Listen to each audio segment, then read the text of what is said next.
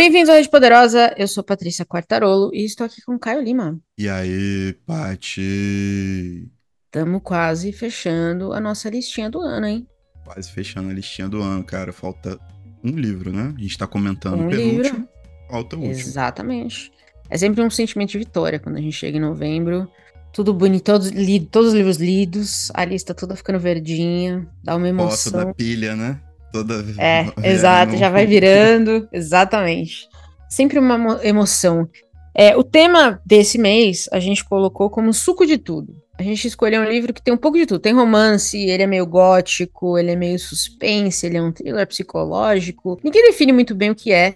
Rebeca, da Daphne do Marie. Saiu, a edição que eu li, pelo menos, edi- foi da editora Amarilis, que eu acho que é a edição mais recente do livro também, com tradução da Mariluz Pessoa. Mas eu sei que tem algumas outras edições desse livro, talvez um pouquinho mais antigas aí disponíveis também.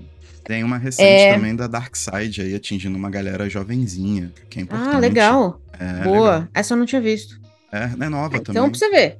É um livro que foi lançado originalmente em 1938, ainda tá aí tendo reedições, é um livro que tem aí sua, sua potência. Exatamente. Exatamente. Tem potência. Isso é verdade. É. Bastante potência. Então vamos, vamos pro resumão, né? Então, Caio, Caio Lima, sobre o que, que é Rebeca. Então, Rebeca é narrado por uma jovem que nós não sabemos o nome. Ela conhece o senhor Maxime de Winter, um recém-viúvo no processo de enlutamento, em Monte Carlo, lugar de pessoas ricas. E no convívio dos dois, o senhor de Winter a propõe em casamento e a leva para Manderley, que é onde fica sua mansão. Chegando lá, ela se vê rodeada de pessoas que já trabalham lá há muito tempo, inclusive a senhora Danvers, que é como se fosse a governanta da casa, que faz questão de lembrar e de compará-la a Rebeca, a ex-mulher morta do senhor de Winter. E a presença de Rebeca começa a tomar conta desse espaço de maneira quase inexpugnável, quase inalcançável. E aí entra toda a trama da parada. A presença de Rebeca, na verdade, é o que faz o mundo de Manderley girar. Então a gente começa a conversar a partir desse ponto. Muito bem. Lembrando vocês que se vocês não leram o livro ainda e se preocupam com spoilers, pode ser que este episódio tenha algum spoiler do livro, porque a gente costuma discutir a história em todos os seus aspectos. E às vezes, para algumas pessoas, pode ser que a gente acabe dando algum spoiler. Se você não liga para isso, fica aí com a gente. E aí você pode ler Rebeca depois. Bom, começa do fato de que o livro é o nome da ex-morta e não e atual nem nome tem né? Já começa daí que ela não tem identidade nenhuma, porque ela também é muito nova, né? A gente conhece ela, ela tem 21 anos, ela vem de uma família pobre, ela trabalha como dama de companhia de uma senhora rica, a senhora Van Hop, que é insuportável, absolutamente sim. insuportável. É uma senhora que, que é tá muito próxima da riqueza, né? Ela, ela tem aquela coisa da, de estar próximo de quem é mais rico, de quem é mais famoso. Tá sempre lendo o jornal pra saber o que tá acontecendo na vida dos outros. Então ela, ela cresce, né? Ela, ela vive com essa senhora, elas viajam pra cima e pra baixo, e ela não tem mais pai nem mãe. Então ela é meio que sozinha no mundo. E, e essa senhora meio que é a única pessoa com quem ela tem muito contato também, né? Até ela conhecer o Maxim. Que achei horrível também chamar ele de Maxim. Achei que Max ficaria muito mais fácil, mas tudo bem. Vamos chamar de Maxim, porque ele pede para ser chamado assim. mas ela não tem muita personalidade, né? Principalmente no começo. Ela não tem, ela não tem identidade nenhuma, né? Ela é a dama de companhia de uma senhora rica. Ela meio Só. que sobrevive, né? Porque É, ela não tem um corpo familiar pra pra onde voltar também. É. Então o que ela recebe de pagamento da, da, da Van Hop é- e a companhia que a Van Hop é, pede dela, né? Contrata dela, na verdade, é tudo que ela tem. E se a Van Hop demiti-la, ela tem que pular pra ser dona de Acabou. companhia de outra pessoa. é. Senão acabou, né? Então acaba que ela não tem uma, um direcionamento, ela não tem um. Em nenhum momento ela mostra que quer alguma coisa da vida nesse sentido de ambição, né? Por- Uhum, exatamente. Eu acho que, como são obras lançadas em anos muito próximos, se a gente pegar E o Vento Levou, por exemplo, a gente tem a Scarlett O'Hara, que é uma jovem aristocrata ali dentro da coisa que é, é muito ambiciosa, né? E quando as coisas vão dando errado, ela vai puxando força. Ela se força. vira. É. Ela é meio que o exato oposto da Scarlett O'Hara, né? Porque ela realmente não tem Concordo. essa perspectiva. Uma personagem muito plana, assim, ela não tem nuances. Nesse começo, que é um longo começo, devo ressaltar, ela não tem nuances a apresentar, e o que, o que fica são esses jogos que ela participa de maneira tangencial nesse lugar para ricaços, que é Monte Carlo, né? Que é onde a história toda começa. E é onde ela conhece o Maxim de Winter. Fora isso, além de tudo isso, né, na verdade, a gente tem ainda a senhora Van Hopper que muitas vezes também pisa na autoestima da menina de maneiras assim, Sim. dá muita raiva, assim. Ela, ela vê realmente essa, essa narradora não nomeada como uma empregada e trata dessa maneira. Inclusive, né, ela chama minha menina sem graça, o nome dela é sem, sabe, tudo na menina é sem graça, ela não tem, ela não tem muita perspectiva de futuro. Então a senhora Hopper lembra ela o tempo inteiro do que ela não tem, né, do que falta. E eu acho que a gente vai vendo esse, esses primeiros, eu concordo, o começo é, é, é longo, talvez longo demais, para ser sincero. Porra. É longo demais e ainda assim o relacionamento dela com o Maxim parece rápido demais. Eu acho que é muito superficial, né? Porque. Porque são duas semanas, né? Além de serem duas semanas, não são encontros intensos, né? O Maxim uhum. fica ali, tipo, manipulando a menina para tentar tirar algumas coisas dela. Ele monta uma paredona. E a relação que parece acontecer é uma relação de, de, de subordinação mesmo, sacou? E vai lembrar, ele tem o dobro da idade dela, Sim. ele é um homem rico, ele é viúvo, então ele, ele, é bem ele é reconhecido né, na sociedade, tanto que quando ele chega a, a senhora Van Hopper fica empolvorosa porque chegou alguém de, de renome. Então, assim, tem um, um, um, desequilíbrio de poder aí que é, é bem claro logo no começo, né? Exato. Assim, né? Fica nesse pipipipopopó dele chamando a menina pra dar carona. Aí a menina quer tentar tirar alguma coisa dele também, ele se fecha todo e se sente ofendido. É. Mas ele tira meio que toda a história da vida da, da menina, sacou? Mas assim, é, um, é uma parada meio sem sal, sacou? O Maxim, Sim. como personagem, é um personagem um pouco sem sal, digamos assim, né? É, ele não é um romance arrebatador. É um romance que já começa deixando a gente com um sentimento estranho, eu Sim. acho. E eu acho que é proposital, né? Com tudo que vai vir aí depois é, a gente fica com essa sensação estranha, tanto de como eles. Parece no começo que o Maxim tá querendo tirar proveito dela. Que ela é bobinha, ela é meio tonta e ela se apaixona rápido, aquela coisa, né? 21 anos, é a primeira vez que vê um homem rico, enfim. E aí fica. Aí você já fica com aquele sentimento uh, um pouco estranho. Quando eles chegam na casa, esse sentimento eu acho que vai exacerbando até a confissão dele, que você percebe que realmente tem alguma coisa estranha com ele. Tem é. alguma coisa bizarra com esse cara, mas assim, a gente não consegue identificar e ela não consegue identificar também, porque é o que você falou, ele coloca o um muro para todo mundo, inclusive pro leitor, né? Exato. A gente também não sabe de nada. A gente tem que pensar que esse livro é narrado em primeira pessoa também, né? Então, Isso. a gente recebe as coisas a partir dessa personagem sem nome, que num primeiro momento é escondida dela mesma e depois é totalmente ofuscada pela memória da Rebeca. Então. Ela se deixa ofuscar também, né? Pela memória da é, Rebeca, também. porque, coitada. Sim. Ela não consegue se impor em momento nenhum, né? Nenhum, absolutamente nenhum. Ela até tenta dar um. dar umas carteiradas assim, mas infelizmente não cola. Não cola de jeito nenhum. Não cola. Não, não tem moral, né? Não tem, né? Ah, muito novinha, né, cara? Num ambiente completamente diferente, com essa parada, tipo, sempre foi sempre foi subjugada, né? Sempre foi colocada nesse, nesse, nesse posto muito servil. E de repente ela se vê como dona de uma terra, de um principado, de um não sei que lá o que a Manderley é. Que é absolutamente gigante, casado com um cara que é ofusca outras pessoas quando tá presente. É, é um é. salto muito grande, né? E a própria descrição da casa, né, é um ambiente meio opressor, é um ambiente escuro, é bem propício, assim, a história gótica mesmo, né, Ela, a casa tem um papel super importante na história, inclusive o Maxim vive, o trabalho dele é administrar a propriedade, tipo, ele não faz mais nada além disso, o que para mim, por si só, já é uma loucura, assim, o cara, o trabalho dele é administrar aquela, aquele espaço de terra enorme que a família dele ganhou do rei várias né, ascendências atrás, assim, muitos, muitos anos atrás, e tem, e tem, estado na família há muito tempo. E o trabalho dele é esse, é, é a manutenção da casa. Administrador da casa é, é uma, um, é um nome, uma alcunha muito bonita para herdeiro, né? Profissão Exatamente. herdeiro, ponto. É, trabalhar mesmo é hum, questionável. Questionável. Hum, mas, pois cu é. mas cuidado do pé de jabuticaba dele, ó. Ou. Ele cuida. Or? Ou, ou pede pra alguém cuidar. É, verdade. Ele contrata pessoas que cuidam e ele é. fica vendo crescer. Todo dia ele fica lá olhando. Porque tem um, um grupo grande de trabalhadores, de né? profissionais na casa, né? Na verdade, Sim. a casa inteira, basicamente, sem os dois lá, a casa continuou sendo organizada do, do, do melhor jeito possível. Você falou da senhora Danvers, ela vai ter um, uma, um papel muito grande aqui no livro, ela era muito próxima de Rebecca. A gente vai descobrir o quão próximas elas eram mais pro final, mas a gente já sabe que ela tinha muito carinho pela Rebecca. E todo mundo ali parece meio que esperar que a, a nossa narradora siga mais ou menos a mesma coisa que, que a Rebecca queria, mas a gente também descobre muito rápido que a Rebecca era muito refinada. E aí, é. ou, ou é o que a nossa narradora imagina, né? Porque é ela que tá contando. E ela não é. Então ela automaticamente também já está intimidada quando alguém fala, ai, qual é o molho da carne? Ah, eu, qualquer molho.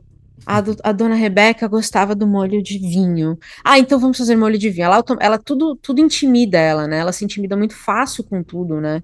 É até chato em algumas cenas, eu vou ser sincera, porque é constantemente ela tendo medo de dar opinião, tendo medo de ter uma opinião que não seja aceitável pela, pelas pessoas que trabalham ali, sendo que, na verdade, a opinião dela, na real, é a que importa. Se ela quiser carne sem molho, vai ser carne sem é isso. Se ela quiser comer cachorro quente todo dia, ela é dona da casa, pô. Todo dia, exatamente. Todo Só dia. que ela nunca é empoderada a isso, né? Porque o Maxim larga ela, ele vai fazer as coisas que ele faz aí, que ninguém sabe muito bem o que é. E ela meio que fica aí na, debaixo da, da asa, entre aspas, da senhora Danvers, que tem seus próprios interesses na história. Pensando aqui, eu acho que essa construção de, de, de dessa garota, né, essa, essa mulher muito jovem, submissa, tudo.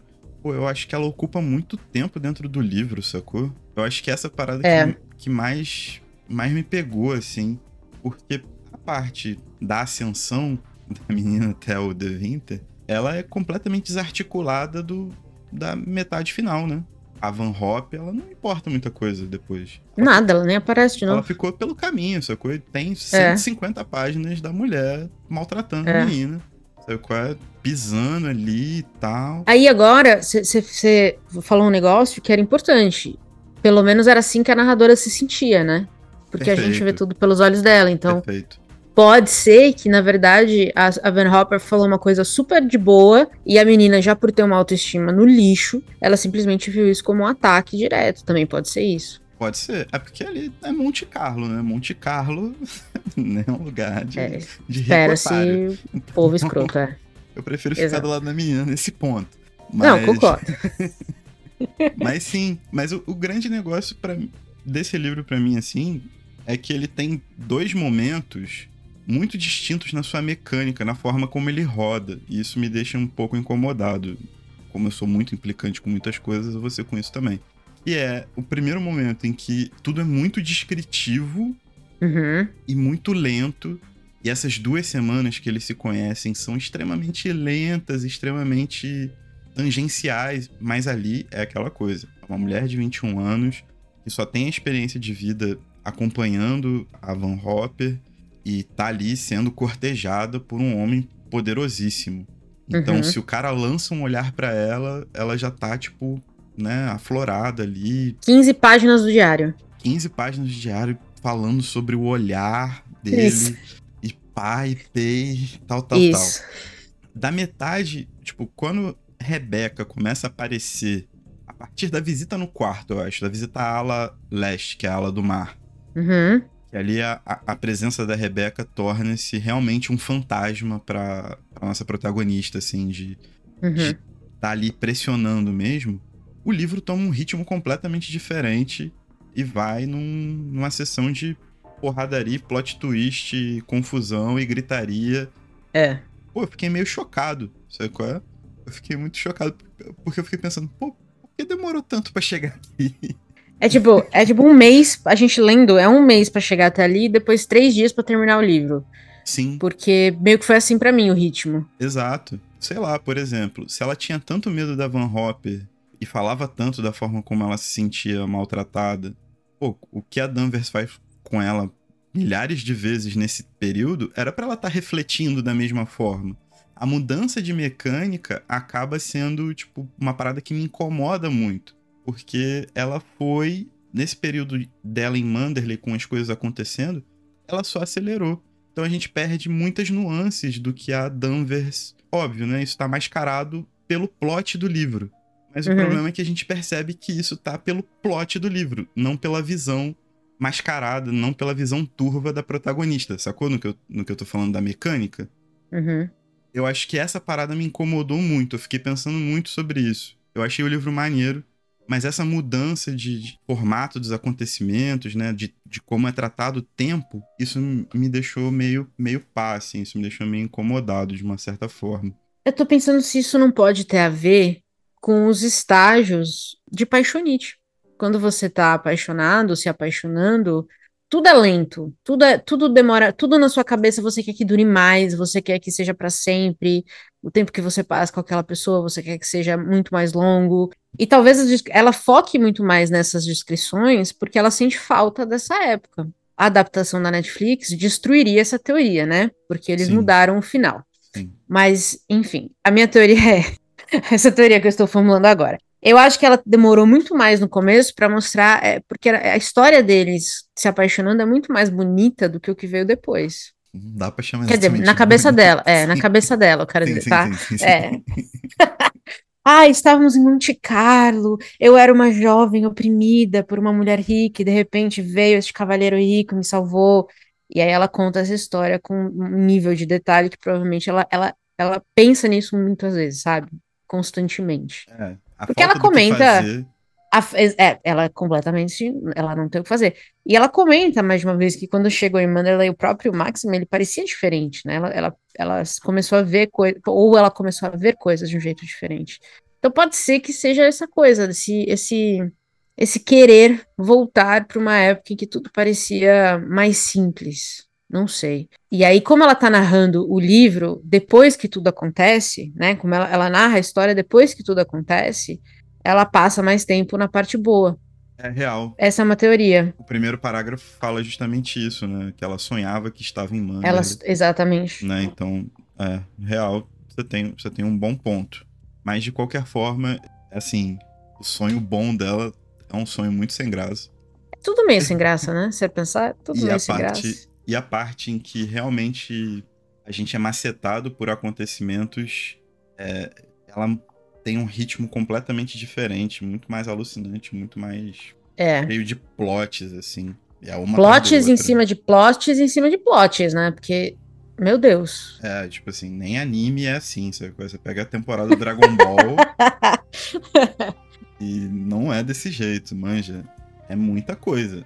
Assim, é um livro de fortes emoções mas eu acho que, por exemplo, eu li em trânsito, né? Que foi quando eu fui para São Paulo. Uhum. Um livro pra você pegar para passar a tarde lendo, ele é maravilhoso, mano. Se você tiver tempo. Porque, Concordo. Porque a porrada Você se, te entretém o negócio. Te Sim. entretém. Você fica preso ali, que, que porra que tá acontecendo aqui?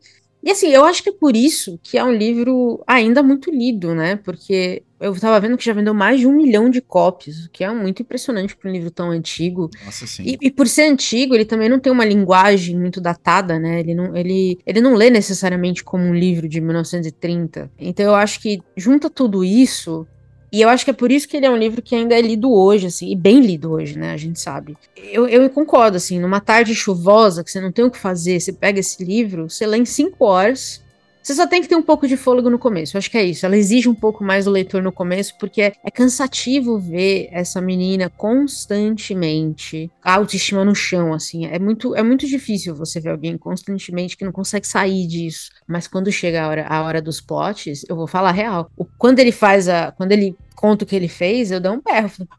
Deus. Só que aí eu olhei, tinha 100 páginas ainda. Eu falei, ué. Tem mais. O que tá acontecendo aqui? O que, que tá acontecendo aqui?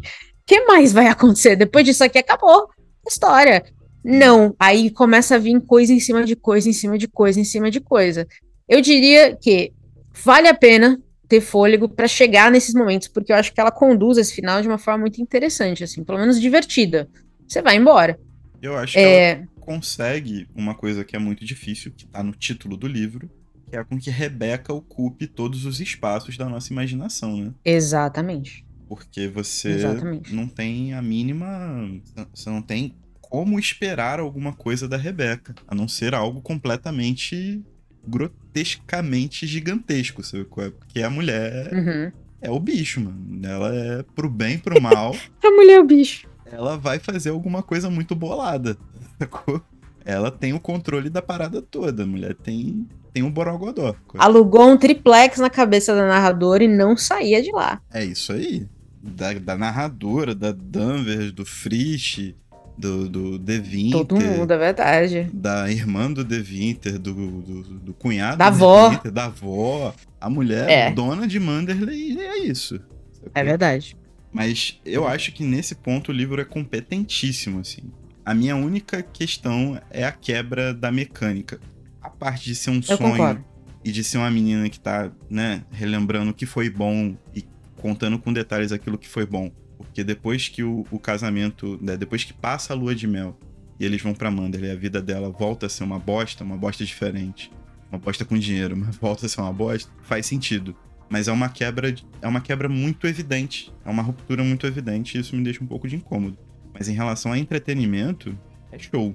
E acredito também que o concordo. livro tenha vindo numa esteira de adaptações cinematográficas que acaba dando esse, esse fortalecimento, né? Porque É, recentemente teve, 2020, teve a da Netflix, que, na verdade, eu, agora que você foi comentando da- dessa questão aí da, da mecânica e da- das mudanças logo antes do- dos plot twists, eu acho que a versão da Netflix tentou corrigir algumas coisas, né? Por exemplo, a narradora tenta demitir a Danvers antes de muita coisa acontecer. Isso não aconteceria no livro, até Não. porque a gente vê o, o processo dela de, de autoempoderamento é muito demorado, ele é muito longo. Ela precisa. Ah, então aí é que talvez tenha um spoiler. Um spoiler. Ela precisa da confissão do Max para se libertar do que ela achava que era o amor dele pela Rebeca. E aí talvez ela comece a se empoderar um pouquinho mais. E aí a gente já tá no final do livro. A desgraça já vai acontecer aí de rodo. E aí o filme da Netflix mudou a ordem de algumas coisas. E eu acho que isso piorou um pouco a narrativa, porque não fez sentido. Assim, o filme já é. a- construção do filme, sem você ter lido o livro, já não é maneiro, né? Já não é um filme de- Também não achei. de uma qualidade gostei. show. E ainda com a referência ao livro, fica pior ainda. Foi- E mudaram o final, foi- e mudaram consideravelmente. final, consideravelmente. Agora, em compensação, a adaptação do Hitchcock foi um primor. Ah, eu sou suspeita pra falar, né? Que eu sou meio cadelinha de filmes antigos, 30, 40, eu tô aí, né? Então, Hitchcock pra mim, ápice do ápice. Eu amei a adaptação dele de Rebecca.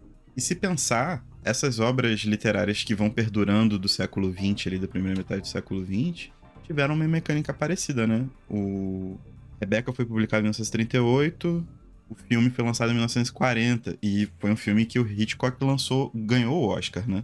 De Uhum, melhor filme. foi. Então, assim, é um belíssimo Não, ele ganhou de filme. melhor roteiro, eu acho. Roteiro adaptado, De- se eu não me engano. de Mas ganhou o Oscar, ele foi levou o Oscar, cabeças. é. Foi pras cabeças. Se for pensar, é, é, E o Vento Levou teve uma mecânica parecida, de publicação É. filme. O As Vinhas da Ira foi mais ou menos assim também, próximo.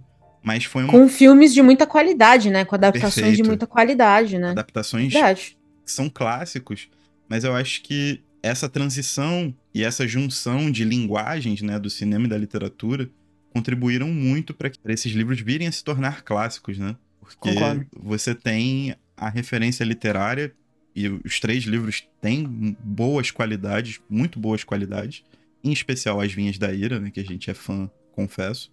Exatamente. E os filmes são maravilhosos também, tipo, são muito É. bons. Então, é, eu acho que é uma época que ajudou a compor grandes clássicos nessa intertextualidade que só fez crescer. Mas Rebeca tem outras adaptações, tanto pra série de TV quanto pra cinema, fora essa da, da Netflix. E eu descobri uma parada que é muito interessante, mano. A Taylor Uhum. Swift leu Rebeca e fez música, cara. Jura? Juro. Que música que é dela? Eu anotei Inspirada aqui. em Rebecca? Tolerated e Nobody No Crime. As duas são inspiradas em Rebeca. Fatos, inclusive. Até o corpo aparecer. Exatamente. Exatamente. Olha só, hein? Olha. Influência na cultura pop. Olha a capilaridade de Rebeca. Incrível, incrível. Incrível, né? A influência maravilhosa. Mas é o que você falou, eu acho que é uma história que se presta muito a isso, porque é uma história que entretém e vai te deixando maluco quando as coisas começam a acontecer, porque você, você fica sem saber o que vai acontecer.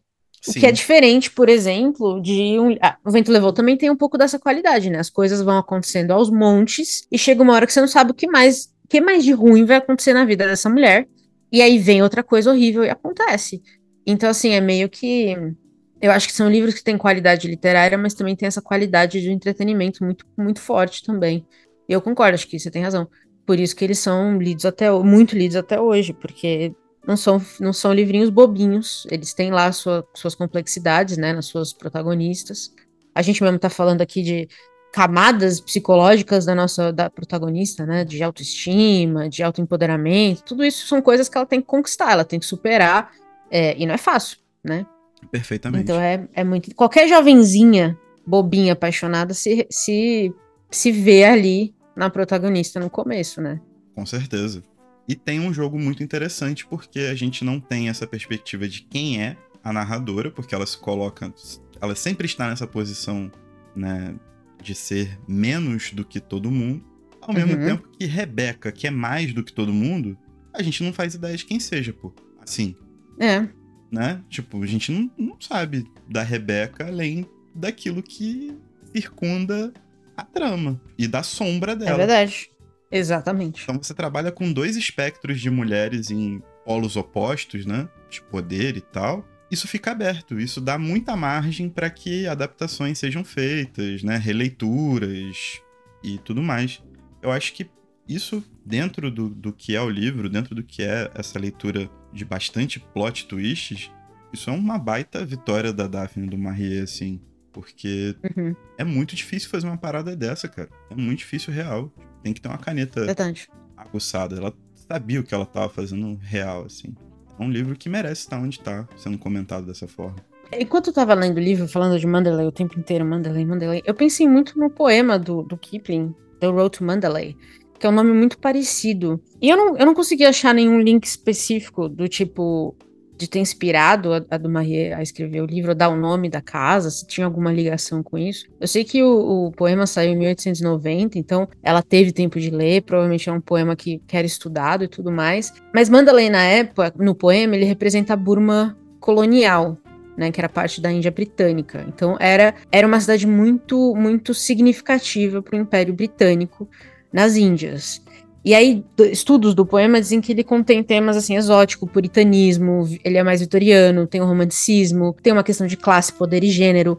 Todos esses temas que a gente também pode aplicar para Rebeca, né? Principalmente essa questão de classe, poder e gênero, por exemplo, ele é muito claro no livro, né? Com a nossa narradora vindo de uma classe pobre, com desequilíbrio de poder quando ela chega na casa. Ela tem menos poder que a governanta, se você é. pensar. Real. Ou ela se vê com menos poder do que a governanta. A questão do gênero, então, da Rebeca ser uma mulher muito livre em vários sentidos, né, mesmo para a época, uma mulher que, né, promíscua, né, que é assim que ela é apresentada em alguns momentos.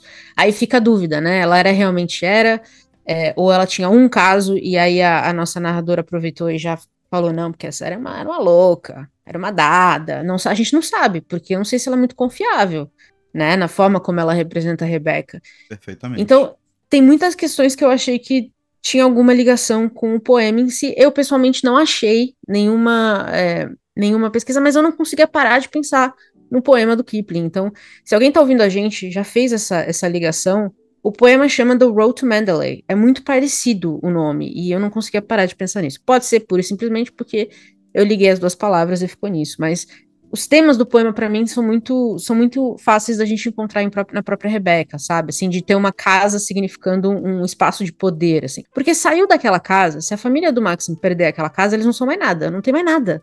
É.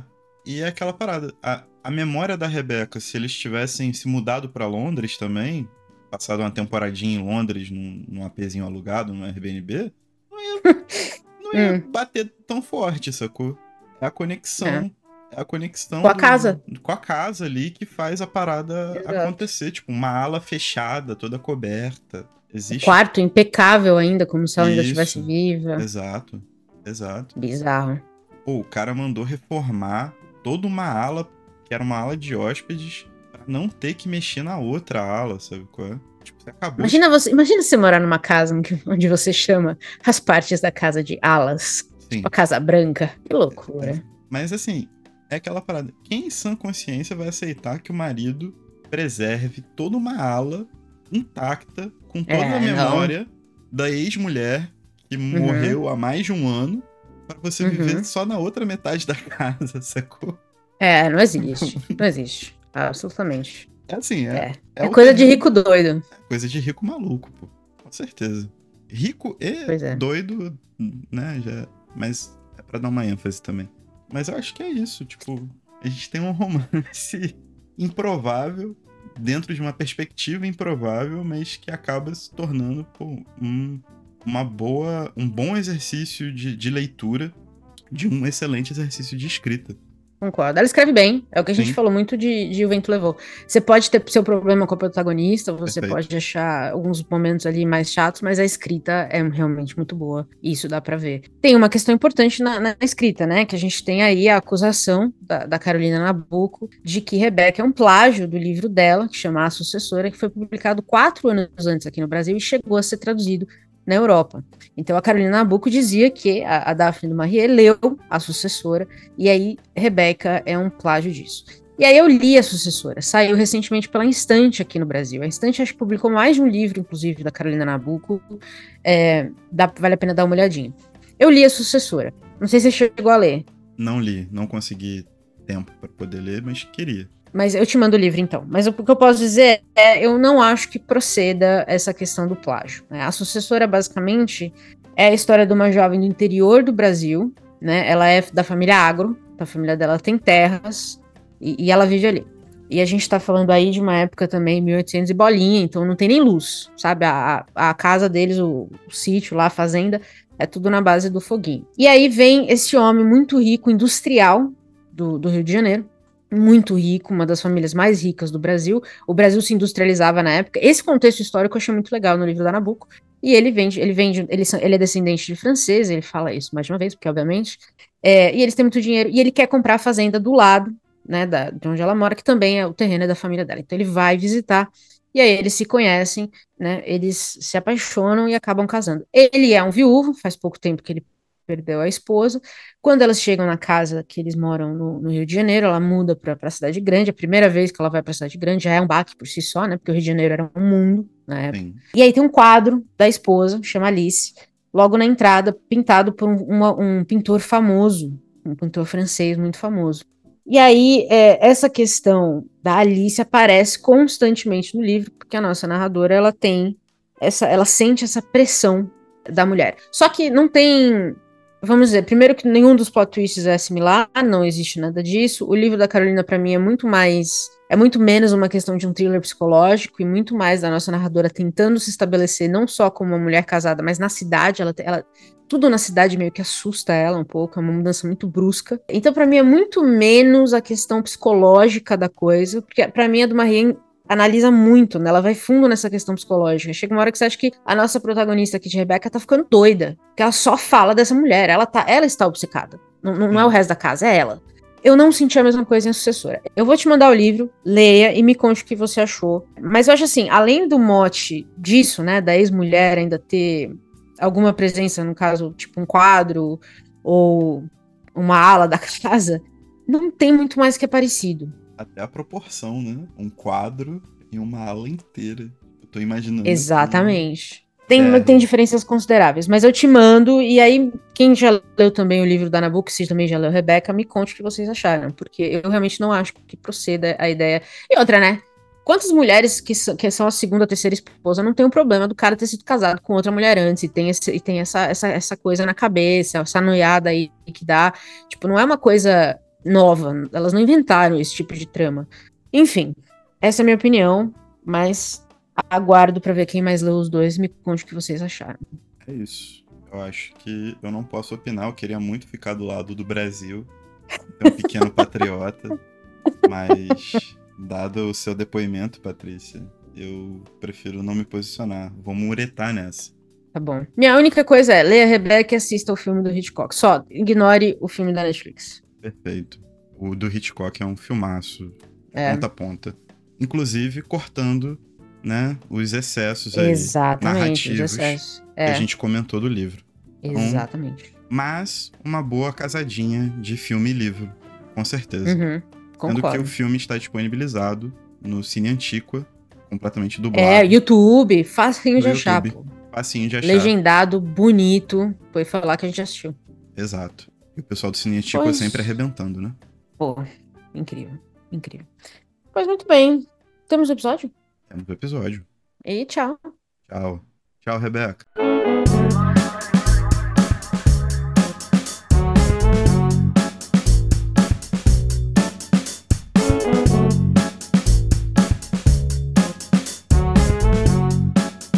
I want you to know the power of the underground. We'll fight alone, just as we used to do in those days. All right. Fight just like we used to do.